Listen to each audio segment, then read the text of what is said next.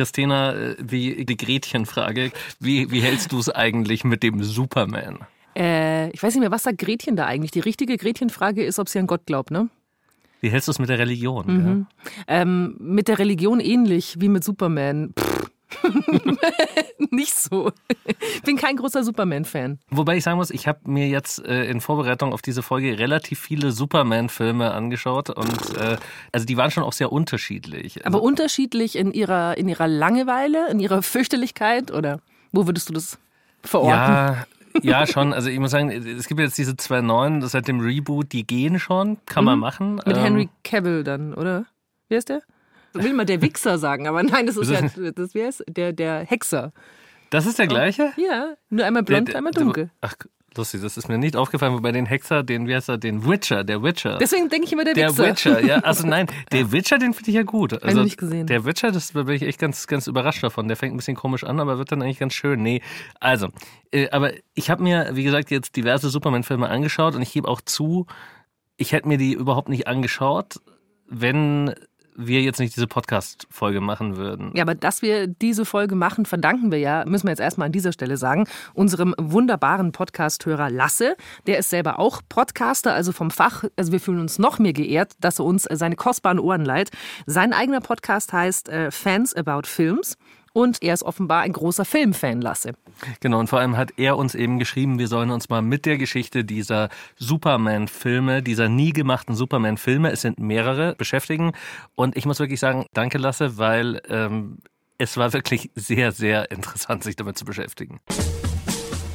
Willkommen zu Nie im Kino, die zweite Staffel. Ich bin schon ganz aufgeregt. Zweite Staffel ist schon ziemlich erfolgreich. Ich bin Christina Wolf und immer noch geht es bei uns um Filme, die völlig zu Unrecht oder vielleicht auch völlig zu Recht nie fertig geworden sind. Und heute geht es eben um Superman Lives, der zumindest ein kleines bisschen weniger bescheuert gewesen wäre als ein paar der Superman-Filme, die es tatsächlich gibt. Genau. Bei mir ist heute wieder Klaus Uhrig, der nach seinem Ausflug zu Themen wie psychedelische Pilze und Elbenhobbit-Sex in der letzten Staffel dieses Mal etwas, ich möchte sagen, eher stramm Konservatives dabei hat, nämlich Superman. Ich sage es jetzt und wenn es euch nicht gefällt, dann schreibt uns nie im Kino at br.de ist unsere E-Mail-Adresse, falls ihr findet, wir sind gemein zu Superman. Ich finde, er ist der langweiligste aller Superhelden überhaupt. Der makelloseste Superheld, den ich noch irgendwie ertragen kann, ist Captain America. Der ist wenigstens nicht völlig unbesiegbar, der ist halt nur stark und Chris Evans ist hot. Deswegen ja, ist es ja, okay. Ist okay. Ich würde dir ja eigentlich gern widersprechen, aber eigentlich hast du natürlich irgendwie ein bisschen recht. Man könnte sagen, Superman ist so das Weißbrot unter den Superhelden. Es ja. ist quasi, es ist so, so ein bisschen langweilig und so ein bisschen normal und er kann alles. Ja, es gibt keine Reibung und auch, was soll das? Ich meine, er hat tagsüber eine Brille auf und wenn er, keiner erkennt ihn. Was ist das für ein Gag? Jetzt in einem, in einem dieser abgelehnten Drehbücher, die ich da gelesen habe, eine super Idee, nämlich, dass die Brille magisch ist ah. und ihn total langweilig aussehen lässt. Und dann wird, das, wird dann so gezeigt, wie er das abnimmt und wieder drauf macht. Und das wurde nie irgendwie in den Film eingebaut, weil ich glaube, dass man den Effekt nicht hinkriegt. Also ah. Das ist ein Trick, den man sonst nur aus dem Porno kennt. Ja, oder? So. Dass die Frau die Brille abnimmt und dann ist sie heiß. Aber was weiß ich von diesen Dingen? Genau, also in, im Endeffekt, was, was, was du schon ein bisschen angesprochen hast, ist dieses Fehlen an Reibung. Und das liegt natürlich daran, dass Superman so ein bisschen ist wie, wie Gott. Also mhm. das Superman ist ja quasi so, der kann ja wirklich alles, der hat ja wenig Limitationen sozusagen und das Problem ist so ein bisschen, was es ja bei Gott auch schon gibt, ist ja diese Theodizee-Frage, das ist dir mit Sicherheit bekannt. Warte, ich setze meine Brille auf, wenn du über die Theodizee sprichst. Also Theodizee-Frage ist ja, ist ja, äh, wenn Gott gut ist und allmächtig ist, warum ich lässt er das Leid zu. Genau, warum lässt er das Leid auf der Welt zu? Weil eigentlich könnte Gott das ja alles verhindern, warum mhm. tut er es dann nicht? Und das hat, haben die Religionen dieser Welt bis heute nicht, also für mich befriedigend beantworten können und genauso wenig befriedigend kann man mir beantworten, warum Superman eigentlich im Endeffekt ähm, dann doch immer irgendwelche Probleme hat. Halt. Mhm. Er kann ja alles. Also da muss dann immer irgendwas erfunden werden, was ihn so ein bisschen weniger unkaputtbar macht. Es ist eigentlich fast immer Kryptonit. Es ist wirklich einfach so das billigste Mittel, das man sich erzählerisch vorstellen kann. So Superman kann alles und ist übermächtig, außer dann kommt Kryptonit, weil dann kann er gar nichts mehr und kann es. Bisschen billig. Ne? Ja, es ist irgendwie so ein bisschen so Ich kombiniere jetzt mal ganz ketzerisch auch noch diese beiden Fragen. Und zwar, äh, warum hat Gott eigentlich zugelassen, wenn es ihn gibt, dass es sieben Superman-Filme gibt? Oder sogar acht? Acht, acht mit Justice, Mit Justice League, Das ja, ist, genau. Äh, ja, Ja, wo bist du, mein Herrgott? ich würde mal sagen, gute Frage, äh, aber es ist, es ist jetzt nicht die Frage, der wir heute eigentlich nachgehen wollen. Ich habe das Gefühl, wir sind nicht ganz qualifiziert, ich gebe dir recht. Aber es geht ja um einen Superman-Film, den Gott nicht zugelassen hat heute. Und der heißt, äh, bisschen ironischerweise, Superman Reborn. Genau, beziehungsweise Superman Lives später, gibt es auch wieder verschiedene Varianten, Mhm. aber der erste ist Superman Reborn. Heutzutage wird ja ein Superheldenfilm nach dem anderen produziert. Äh, seitdem wir angefangen haben zu reden für diesen Podcast, ist wahrscheinlich auch schon wieder einer fertig geworden. Fragt man sich ja schon so ein bisschen, was war das für eine mystische Zeit in einem Land vor unserer Zeit, äh, wo eine erfolgreiche Superheldenfigur jahrelang äh, auf Eis gelegen ist, während irgendwelche Autoren dann irgendwelchen Quatsch geschrieben haben, der nicht verfilmt wurde. Ja, und vor allem so viele. Also ich glaube, es gibt von keiner anderen Figur so viele nicht produzierte Filmskripts wie bei Superman. Also ich habe ehrlich gesagt ein bisschen den Überblick verloren. Also ich habe jetzt vier verschiedene Skripte gelesen aus den 90er Jahren. Aber ich meine meine Frage ja tatsächlich ein bisschen ernst. Also was war da los? Wie kann man denn sowas Wertvolles wie Superman jahrelang rumflacken lassen? Ja, das ist wirklich eine gute Frage, aber ich glaube, da muss man wirklich so ein bisschen zurückgehen und sich vorstellen, was ist da eigentlich vorher passiert. Und es gab ja diese beiden berühmten Superman-Filme, also den Superman und Superman 2 mit Christopher Reeve in der Hauptrolle. Und Der dann später den Reitunfall hatte, im Rollstuhl saß. Das ist Christopher Reeve, ne? Der, der erste Superman. Genau, also der ist nicht der allererste Superman, weil es gibt bizarrerweise so, es gibt so, ja. so einen Fernseh-Superman aus den 50ern oder 60ern, der ist relativ dick eigentlich und der sieht immer so ein bisschen moppelig aus und äh, der fand ich Wahnsinn. Das ist so, dann habe ich irgend so ein, so ein Interview gelesen, wo jemand sagt, ja, das war bevor die Leute angefangen haben, so ins Fitnessstudio zu gehen. Das gab es halt nicht so in den 50ern, war halt auch Superman ein bisschen mopsig. Also den gab es scheinbar auch, aber der ist vergessen und Christopher Reeve ist der Superman, den wir uns so als Superman vorstellen und der hat dann zwei ziemlich gute Filme gemacht, also für Superman-Verhältnisse. Und ähm, und dann wird's wieder völliger Schmarrn. Dann haben sie Superman 3 gemacht, so ein niedrigeres Budget und irgendwie völlig äh, hanebüchenes Drehbuch, wo Superman gegen irgendjemanden kämpft, der die weltweite Kaffeeernte kaputt machen will. Also man sich so denkt, so, was ist denn das für eine Story? Wir haben den mächtigsten und er hat so, oh, die weltweite Kaffeeernte. So, ja. Und dann gibt's den, den vierten Film, der, so, äh, The Quest for Peace, wie hieß der auf Deutsch, ich weiß es nicht mehr. Ähm, der ist wirklich so schlecht, dass er dann zwei von diesen goldenen Himbeeren bekommt, also diesen Anti-Oscar. Und zwar schlechteste Hauptdarstellerin Lois Lane und schlechtestes Spezialeffekte. Ich habe ihn wie die meisten nicht gesehen. Ich, sagt mir gar nichts, dieser vierte. Der ist auch so unwichtig. Es gibt im ganzen Internet, also habe ich keinen deutschsprachigen Trailer davon gefunden halt, ja, für einen Superman-Film, weil der halt auch einfach so peinlich ist. Ich habe dir jetzt mal den englischsprachigen Trailer mitgebracht, ähm, The Quest for Peace, und da geht es um das Wettrüsten. Also das fängt dann hier so an. The countdown has begun. Brink. Also überschieben sich so Raketen ins Bild und dann geht so der, der Raketenkrieg anscheinend los, bis dann. Ist immer noch Christopher Reeve. Ach, Ja, natürlich, der hat auch die miesen Filme gemacht. Dann kommt dann Superman und hält eine Rede vor den Vereinten Nationen. Strumpfsocket. Und hier, jetzt, jetzt klaut er alle äh, Atomraketen und bringt die in den Weltall mit so einem riesigen Netz Und schleudert sie in die Sonne. Secret. Gene Hackman als der Bösewicht. He's created a being more powerful than the Man of Steel. Smarter than I thought. Es sieht vor allem ein bisschen aus wie die Videogruppe Untermenzing oder so. Also ohne jetzt jemanden hier. Aber es sieht jetzt nicht aus wie eine Hollywood-Produktion von den Effekten, Überhaupt oder? nicht, gell? Also das ist ja das Krasse. Also es sieht so, Superman sieht so ausgeschnitten aus. Also Ja. man kann sich richtig vorstellen, wie da irgendwo, wahrscheinlich in Taiwan oder Südkorea, so arme, arme Leute sitzen mussten und dann aus einem quasi, aus einem ähm, Filmstreifen nach dem anderen dann so Christopher Reeves ausschneiden und dann irgendwie über die Skyline von Manhattan drapieren. Also es schaut wirklich so zusammengeschnipselt aus. Aber dann hat der Film wahrscheinlich ungefähr eine halbe Million gekostet. Das werden sie ja hoffentlich reingeholt haben. Ich glaube nicht. Also tatsächlich, ich glaube, es ist also der Zeitpunkt, wo dann Superman war dann so ein bisschen so, ja, vielleicht für den Videomarkt kommt dann in die Videothek und so. Also das gab es ja damals auch schon. Und ähm, äh, das war so ein bisschen entwertet. Superman war auf einmal so Trash. Hätte man jetzt dann auch einfach sagen können, okay, das ist jetzt zu Ende erzählt, oder? Die Geschichte von Superman. Hätte ich jetzt persönlich auch okay gefunden. Hätte ich ja ehrlich gesagt auch okay gefunden, aber äh, man darf nicht vergessen, Superman hat ja einen Riesenhaufen Fans und die sind nicht unbedingt Fans von den Filmen, sondern die sind Fans von den Comics. Mhm. Und Ende der 80er, Anfang der 90er war aber auch das schon ein bisschen nicht mehr so gut. Also im Endeffekt haben sich diese Comicbücher mit Superman auch nicht mehr so gut verkauft, bis dann diese Leute bei dieser Comicfirma DC Comics eine Idee hatten, nämlich sie lassen Superman sterben. Warum nicht, sag ich mal. Genau. genau, also jetzt warte mal, also sie lassen ihn sterben und machen ein Riesending draus. Also das ist so ein riesiger PR-Gag gewesen. Da haben wirklich dann die Zeitungen berichtet, so Superman ist tot. Also die, nicht die in Metropolis, sondern die echten Zeitungen im echten ja. Leben. Und der Verlag hat wirklich so getan, als wäre Superman jetzt tatsächlich tot und damit wäre Superman jetzt vorbei. Ich wiederhole mich. Juhu!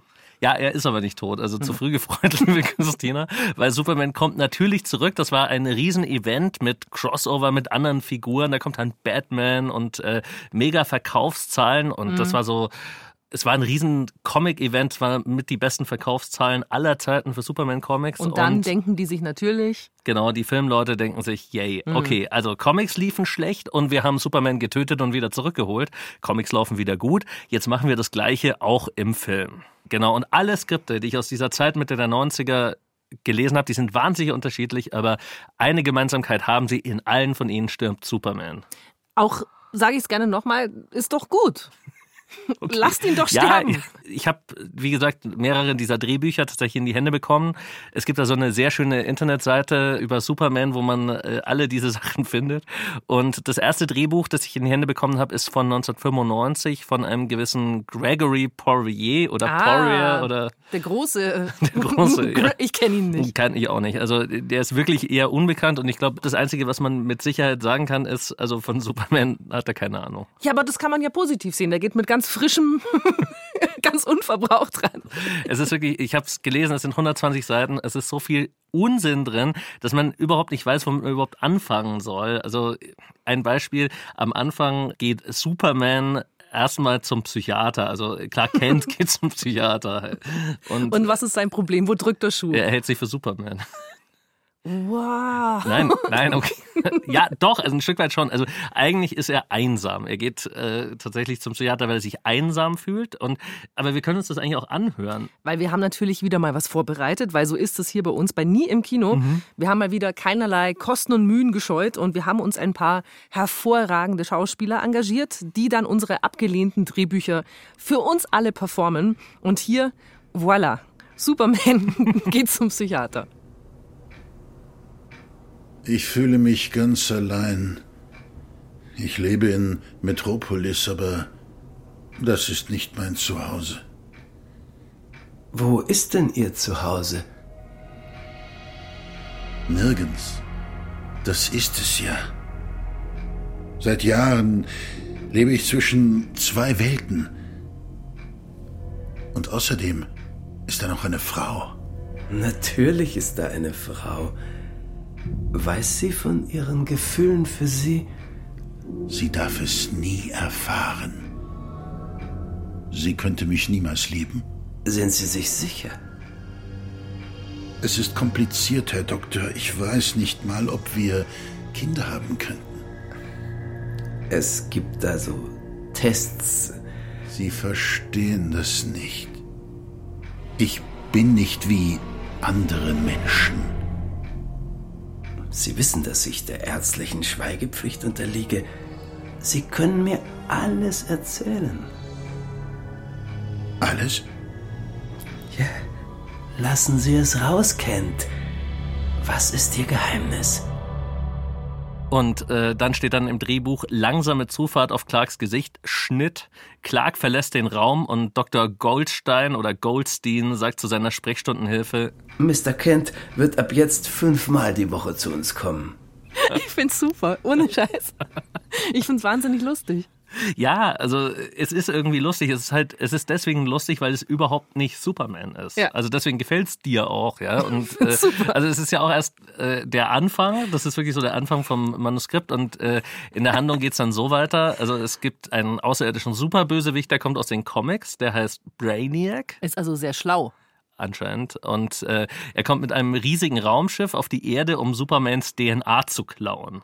Meine Lieblingsstelle davon ist, äh, sein Raumschiff wird dann gezeigt, wie es auf die Erde zufliegt und es kickt dabei aus Versehen quasi die Ringe des Saturns vom Saturn runter. Oh, hoppla. Genau. beim, beim rückwärts einparken oder absichtlich oder unabsichtlich? So, ich weiß es nicht. Im Drehbuch steht eigentlich nur äh, The Rings Trail Off, Lost Forever. Also, also gen- kann man sich im Comic ja vorstellen, aber wie soll das im Film funktionieren? ich habe keine Ahnung. Also er, er macht es halt und dann äh, landet er im Central Park von Metropolis. Und er hat so ein genmanipuliertes äh, Riesenmonster dabei, Doomsday. Und man kann sich das vielleicht so ein bisschen vorstellen wie den Hulk. Also groß, böse. Genau, aber ich meine, auch der Hulk hätte keine Chance gegen Superman und deswegen Doomsday ein besonderes Feature, weil statt Blut hat es Ich tippe jetzt einfach mal ganz, ganz verrückt und versetze mich Ganz- mal da rein. ja. Äh, Kryptonit. Genau, es ist, es ist flüssiges Ah, Kryptonit. Also okay. äh, Klassiker, es war, ähm, genau, und was passiert? Superman verletzt dieses Monster im Kampf, das Kryptonitblut schießt heraus und trifft Superman. Und dann kommt eine etwas würdelose Szene, die wird so beschrieben, dass äh, Doomsday den etwas angeschlagenen Superman hochhebt und äh, dabei weht dann das Cape von Superman Doomsday ins Gesicht. Und er muss dann erstmal das Cape abreißen und das Cape flattert davon und verfängt sich an irgendeinem herausstehenden Rohr und flattert dann so traurig im Wind wie eine, eine Flagge. Und Doomsday nimmt dann den capelosen Superman und knallt ihn auf den Boden. Und Superman ist tatsächlich tot. Oh. Ist es vielleicht das Cape von Doctor Strange und es gibt jetzt noch eine ganz tolle Wendung oder so? Nee. Stattdessen, du wirst nicht drauf kommen, was jetzt passiert. Also Superman ist tot. Was könnte jetzt passieren? Ja, es ist zu Ende. Äh, Doomsday und Brainiac übernehmen die Galaxie und äh, alles ist düster. Nee, es passiert tatsächlich irgendwas, womit ich jetzt auch nicht gerechnet habe und was mich wirklich nachhaltig verstört hat beim Lesen dieses Manuskripts. Nämlich jetzt beginnt ein etwa 20-minütiger Kampf um Supermans Leiche. Dieses Doomsday-Monster zieht ab und vergisst dabei, dass es eigentlich seine einzige Aufgabe war, Superman zu Brainiac zu bringen. Das wird richtig beschrieben. Der dreht sich nochmal um, überlegt, checkt aber nicht, was er irgendwie vergessen hat und geht halt So ein bisschen einfach wie halt. Hulk halt auch. Genau, wie, deswegen, ich dumm. glaube, so kam ich auf Hulk halt. Ja. Also Brainiac wollte ja diese Super-DNA extrahieren und Braucht dazu die Leiche jetzt. Genau. Und was dann stattdessen aber jetzt passiert, weil ja Doomsday einfach so abzieht, ist, dass Supermans Leiche geborgen wird von den Menschen von Metropolis und in ein Krankenhaus gebracht. Und jetzt beginnt die große Leichenfledderei. Also das, ich fand es wirklich seltsam. Er kommt erst ins Krankenhaus, da äh, traktieren sie ihn mit Stromstößen, um ihn wiederzubeleben. Das klappt natürlich nicht. Ähm, dann fahren sie ihn in so eine Art Elektrizitätswerk oder Kraftwerk. Da wollen sie ihn dann mit Superstromstößen wiederbeleben. äh, Liegt auf der Hand. Ja. Genau. Äh, Da steht dann der, wie, wie sagt man das? Er, Surgeon General. Auf Deutsch ist, glaube ich, so eine Art Gesundheitsminister. Der Gesundheitsminister und der Bürgermeister von Metropolis äh, stehen dann da und schocken ihn mit so, so Riesenkabeln. Das klappt aber auch nicht. Und dann transportieren sie ihn weiter in einen Teilchenbeschleuniger, wo sie dann ihn mit so super, super, mega Ultrastromstößen wiederbeleben wollen im Teilchenbeschleuniger. Das klappt auch nicht. Genau. Also man sagt jetzt, okay, Superman ist tot. Und es gibt eine riesen Beerdigung und die halbe Stadt ist da und alles total traurig und Batman kommt und spricht so und sagt so, er war ein wahrer Held und so. Also Also es ist immerhin so ein toller Batman-Superman-Crossover. es wäre der erste Superhelden-Crossover im Film gewesen. Ja, das wäre doch schon mal zumindest irgendwas Gutes. Mhm, Ja? Genau, also und Batman hat auch eine bestimmte Rolle, da geht's dann auch wieder, also der Batman äh, sagt dieses, er war ein wahrer Held und legt einen schwarzen Handschuh auf den Sarg halt, ja. Der Sarg kommt dann in so eine Art Gruft und dann äh, direkt Schnitt ein paar Stunden später ähm, und da sind dann wieder irgendwelche Leute und öffnen wieder den Sarg, weil man kann Supermans toten Körper ja nicht in Ruhe lassen und äh, wieder Schnitt und Superman liegt nackt auf dem Seziertisch und bei dieser Beschreibung kommt dann meine Lieblingsstelle in dem ganzen Drehbuch, da steht dann nämlich a small towel is covering the super jewels. ah, die super Juwelen. Als ob man das so machen würde, oder? Also auch das ist so, wie viele Leichen werden eigentlich seziert und man bedeckt ihnen dann noch die Blöße, nachdem man ihnen gerade den Kopf aufgeschnitten hat. Da können sie bei mir, Ja, aber das Problem ist ja, sie können ihm ja nicht den Kopf aufschneiden, weil er ist ja immer noch Superman. Also Hm, ich verstehe. Und dann, dass es ein kleines Handtuch ist, macht wahrscheinlich gerade viele Fanfiction-Schreiber unglücklich. glaube, wir müssen hier mal kurz abbrechen und direkt rübergehen. Wir haben doch auch das vorbereitet als Szene. Gerne. Also wir sind jetzt in diesem, ähm, äh, in diesem Leichenschauhaus, da wo Superman seziert werden will und um ihn herum steht ein bisschen irrer Wissenschaftler und der Bürgermeister von Metropolis. Es ist doch nicht von der Hand zu weisen, dass der Kadaver eines Außerirdischen einen hohen Wert für die Wissenschaft hat. Um Himmels Willen. Das ist doch nicht nur der Kadaver eines Außerirdischen, das ist Superman. Wenn die Bürger von Metropolis das mitbekommen würden, die, die würden mich nicht mal mehr zum Henker wählen. Aber Herr Bürgermeister, er hat sein Leben in den Dienst der Menschheit gestellt. Überlegen Sie doch, was man von ihm jetzt noch lernen könnte. Na gut. Machen Sie Ihre Autopsie. Und wird er jetzt so mit diesem Y-Schnitt oder wie der heißt, so zersägt und, und also, du hast ja gesagt, das heißt Superman Reborn, da können sie ihn ja jetzt schlecht ausweiden. Ja, also die Autopsie klappt natürlich nicht. Also Supermans Körper ist immer noch super und unzerstörbar und dann äh, bricht ihm das Skalpell ab und Mhm. äh, sie versuchen den Superman irgendwie aufzuflexen. Das klappt auch nicht. Das ist wirklich so. Und also mit so einem Diamantbohrer. Und, und jetzt hat man irgendwie so die Hoffnung, jetzt, jetzt Supermans Körper wehrt sich gegen die Leichenschändung, die ständige. Jetzt muss es doch mal vorbei sein. Jetzt muss es doch mal aufhören mit Supermans Leiche. Aber nein. Was ist mit dem Bösewicht? Genau, der Bösewicht wollte doch auch Supermans Leiche und jetzt kommen seine Schergen und brechen ein, um Supermans Leiche zu klauen. Aber das klappt nicht, weil vorher hat schon jemand anders Supermans Leiche geklaut. Ich bin raus. Ich kapiere überhaupt nichts mehr. Ich muss dich unterbrechen. Das klingt jetzt äh, tatsächlich schon sehr bescheuert und das sag ich, die sowieso ja schon bei Superman ein Problem hat, oder? Also bei aller Verachtung für Superman-Filme, die es tatsächlich gibt und die ich gesehen habe, also dass dieser Film jetzt wiederum nicht gemacht wurde, macht Sinn. Der wäre in dieser Reihe Ja. wirklich noch ein besonderer Tiefpunkt gewesen, oder? Du hast wirklich den vierten nicht gesehen, gell? Also, das ist so, ich würde mal sagen, ich würde ihn zwischen dem dritten und dem vierten einordnen. So. Also er ist tatsächlich, es wäre kein besonderer Tiefpunkt, aber ein Tiefpunkt wäre es schon. Und ähm, ich verteidige es ja normalerweise gerne, wenn es ein bisschen beknackt wird, das weißt du ja, Ja. aber ähm, hier gibt's nicht wirklich was, was gut ist. Also, wobei eine Idee finde ich ganz, ganz nett. Also, dieser Brainiac erfährt ja irgendwie, dass jemand anders die Leiche von Superman zuerst geklaut hat und der flippt total aus. Der ähm, hat ja dieses Riesenraumschiff im Central Park von Metropolis geparkt und von dort aus zerlasert er jetzt erstmal einen Wolkenkratzer und projiziert dann seinen Kopf als riesiges Hologramm in den Himmel und sagt, Menschen von Metropolis. Ich komme von weit her. Ich will euch nichts Böses, aber ich brauche Supermans Leiche.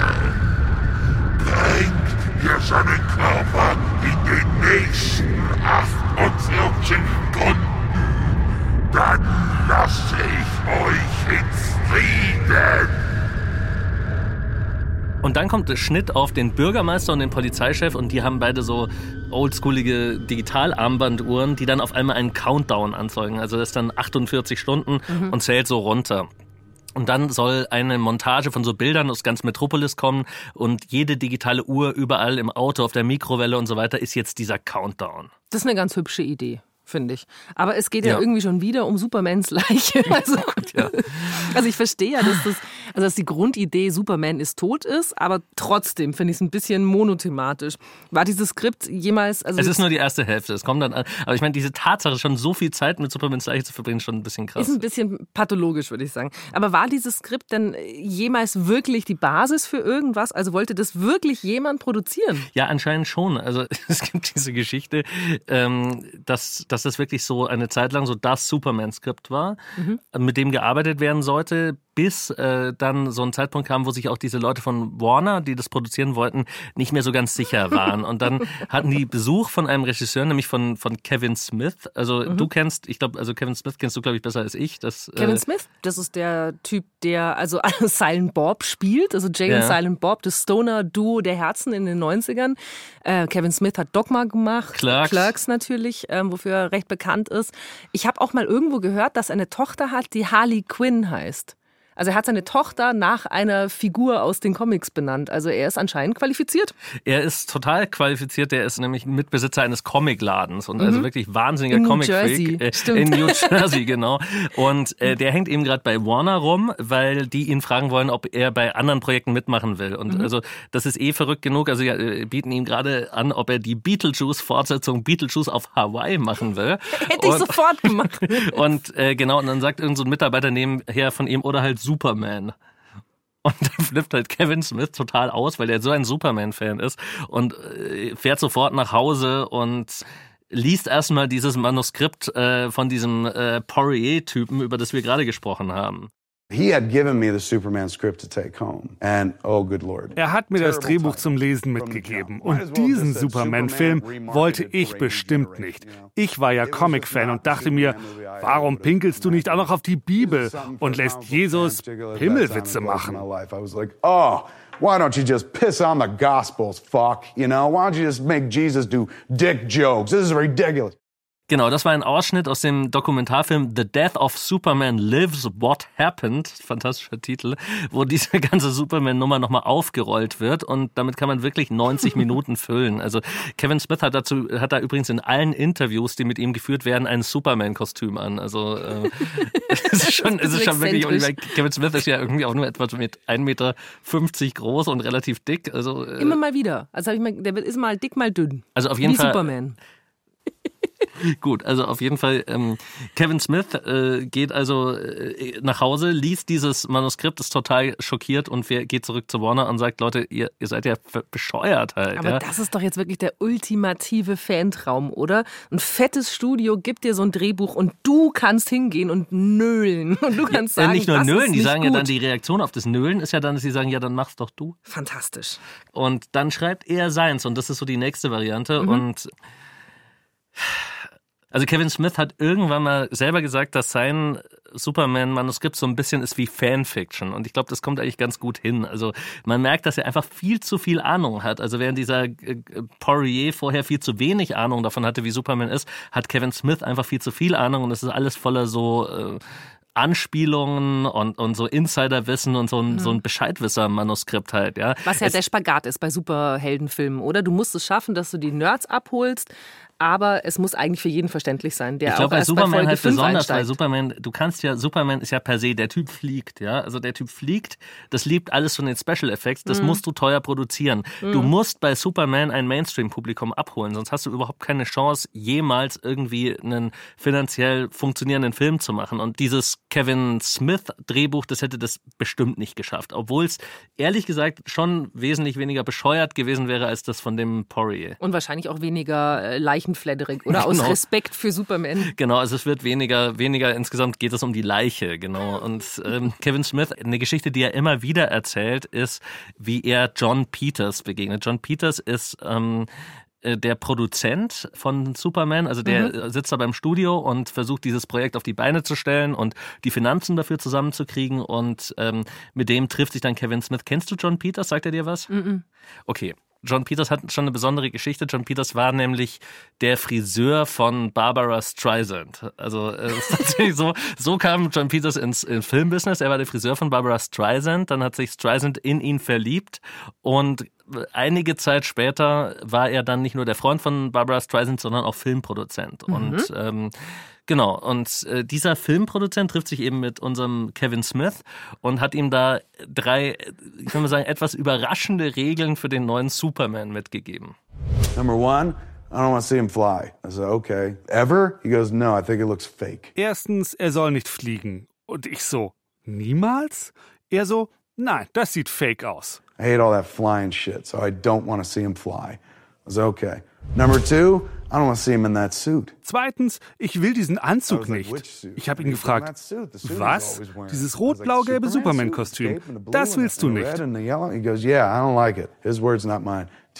Nein, hat er gesagt, zu schwuchtlich. Seine Worte. Number three is he has to fight a giant spider in the third act. Und drittens, Superman muss im dritten Akt eine riesige Spinne bekämpfen. Und ich so, wirklich? I said, okay, really? das ist jetzt ein Superman-Film, der mir ganz gut gefällt. Also er kann nicht fliegen, äh, pff, Outfit ist mir jetzt egal, aber Hauptsache er bekämpft dann irgendwann eine Riesenspinne. Also ist doch super.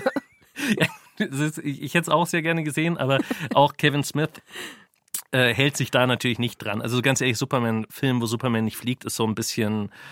Ist halt was anderes, ja.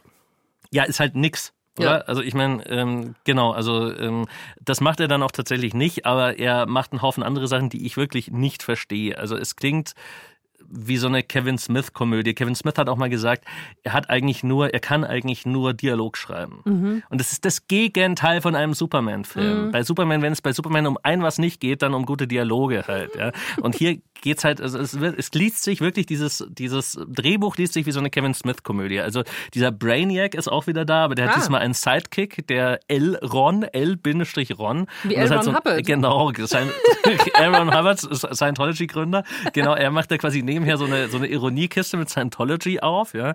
Äh, was mir auch gut gefällt, ist, Brainiac kommt auf die Erde, weil Lex Luthor ins Weltall gefunkt hat, dass er hofft, dass irgendwelche Außerirdischen kommen und Superman quasi für ihn platt machen. Und Hallo. Hallo.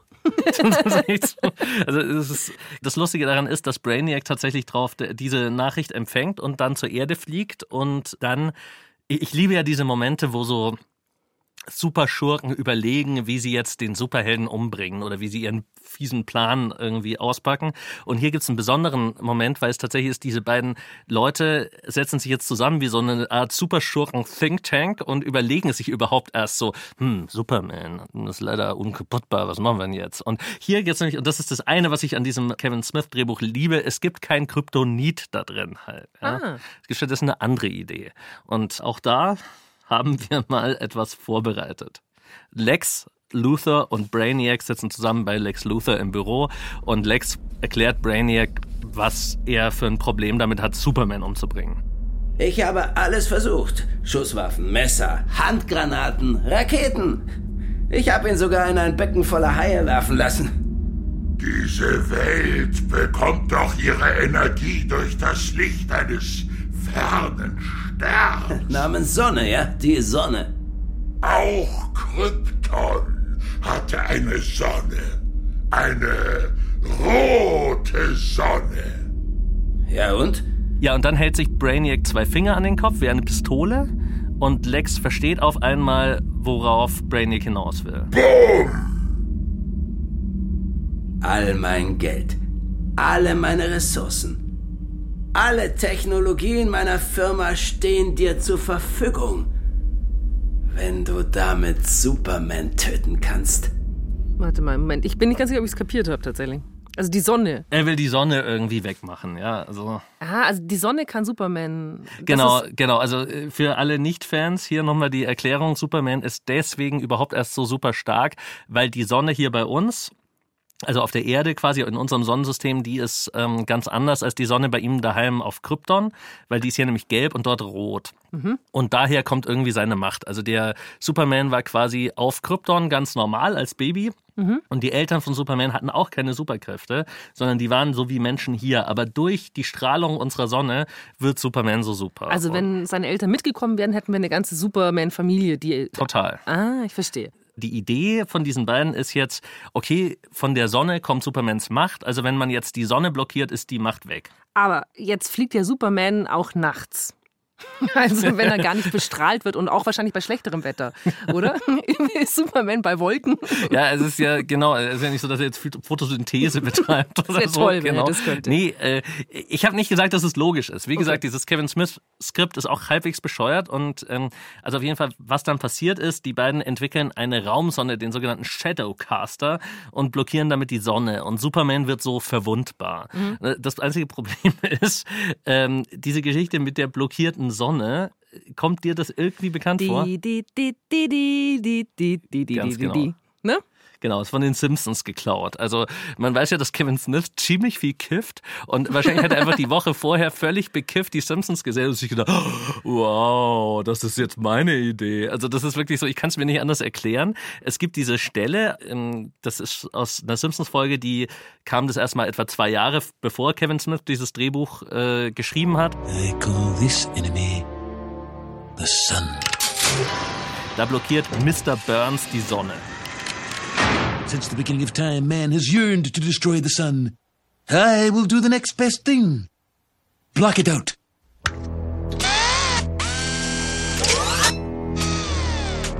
Good God. Imagine it, Smithers. Electrical lights. Ja, ist halt schon verbraten, die Idee, ne? Ja, und äh, Kevin. Smith, Kevin Smith behauptet, die Leute äh, bei dem Studio Warner Brothers, die wären auch total begeistert gewesen und jeder hätte ihm immer signalisiert, wie cool alles ist. Aber in Wirklichkeit haben die im Hintergrund schon daran gearbeitet, das komplette Team auszutauschen. Und die haben sich äh, schon einen neuen Regisseur und einen neuen Drehbuchautor äh, geholt, der übrigens als erstes angemerkt hat, sie, warte mal, habe ich das nicht bei den Simpsons gesehen halt? Ja? Und Oh, der der, der Kevin Smith. Regisseur ist Tim Burton. Oh, also einer der, ähm, was soll man sagen, also auf jeden Fall einer der besten Regisseure wahrscheinlich, die es je gegeben hat. Einer, der äh, eine sehr eigene Handschrift hat, der diese wundervollen Außenseiterfilme gemacht hat. Genau, der, bei dem ist ja alles immer ein bisschen weird. Also Genau. Edward mit den Scherenhänden oder in dem Fall zu diesem Zeitpunkt in den 90er Jahren, da hatte er ja gerade Batman neu Ja. erfunden. Also Ja. auf jeden Fall, ähm, Tim Burton legt jetzt also los. Äh, Kevin Smith ist irgendwie raus, gibt irgendwie einen neuen Drehbuchschreiber, neues Team. Ähm, es wird auch schon wirklich viel Geld ausgegeben. Die fangen an, so Sets zu designen und Kostüme. Und äh, dann gibt's eine Nachricht, die total einschlägt, auch in Hollywood und überall, nämlich wer äh, der neue Superman sein soll. Und es ist Tim Burton, also muss es Johnny Depp sein. Nein, es ist Nicolas Cage. Oh. Ein, ein Schauspieler, der ja jetzt völlig rehabilitiert wird, ne? nachdem man jahrelang auf ihm rumgehackt hat, dass er eigentlich gar nichts kann. Jetzt kenne ich ganz viele Film-Nerds, die sagen, Nicolas Cage ist quasi der Erfinder einer neuen Art. Also der ist der beste Schauspieler, den es je gegeben hat. Also Weil er so drüber ist ne? und so anders. Und ich bin auch relativ begeistert von Nicolas Cage. Ja, und äh, ich hätte mir vor allem den sehr gut als Superman vorstellen können, weil muss der, mir ja nicht der, viel machen. Ja, aber vor allem man muss, also ganz ehrlich, durch die schiere Präsenz wäre der schon so anders gewesen. Es gibt diese Fotos von ihm in dem Superman-Kostüm und man muss sich das Mhm. echt vorstellen. Nicolas Cage ist jetzt nicht der allergrößte, dann hat er diese hohe Stirn halt, ja. Der hatte dann so halblange schwarze Haare zu diesem Zeitpunkt und sah echt so ein bisschen slick aus. So wie ein halt. Con Air, oder? So. Und dann halt dazu dieser Superman-Anzug. Das ist so ein bisschen, überdenkt sich so, ist das Ironie oder ist der ein bisschen fertig? Oder also so, das wirkte so ein bisschen, also es war sofort interessant, fand ich. Also, und dann legen die total los. Also Special Effects werden entwickelt, ähm, Skript wird weitergebracht, also weitergeschrieben, Schauspieler gecastet. Alle kriegen so einen fetten sogenannten Pay-or-Play-Deal. Also das heißt, ähm, Burton und Cage kriegen 5 Millionen Dollar garantiert, egal ob der Film gemacht wird oder nicht, ähm, Mhm. um die eben an dieses Projekt zu binden. Und man denkt natürlich, also was soll jetzt, also die haben Millionen ausgegeben, die haben Special Effects entwickelt, die haben Cage, die haben Burton, was soll da passieren? Und drei Wochen bevor es losgeht, sagt dann Warner Brothers, ach nee, wir machen es doch nicht. Warum? Man kann sich das fast nicht mehr vorstellen, was das für eine Zeit war damals für diese Firma, für dieses Filmstudio Warner Brothers. Die machen einen Misserfolg nach dem anderen. Also die machen quasi, die bringen zehn neue Filme raus und alle sind Flops. Und dann haben sie einfach einen Wahnsinnsangst vor diesem Superman, der einfach so teuer wäre.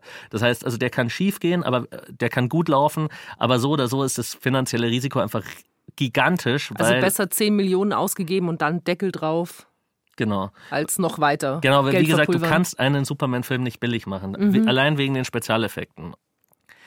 Ich glaube ja auch, und viele Beteiligte haben das auch in Interviews gesagt, dass die Leute bei Warner Brothers am Anfang gedacht haben, oh geil, Tim Burton, der war ja äh, so erfolgreich mit dem Batman-Relaunch und überhaupt, der ist ja irgendwie so cool. Und irgendwann haben sie halt dann einfach doch gemerkt, dass der für Superman vielleicht nicht die richtige Nummer ist, weil Batman ist ja per se auch ein bisschen, den kann man ja leicht düster machen sozusagen. Ja, und weird Gotham halt. ist einfach schon mal Gotham düster. ist ein anderer Ort Mhm. und Als äh, Metropolis, Metropolis, wo alles so immer so schön schön hell und straight ist halt und auch Superman, wo alles halt immer so ja so geradeaus ist.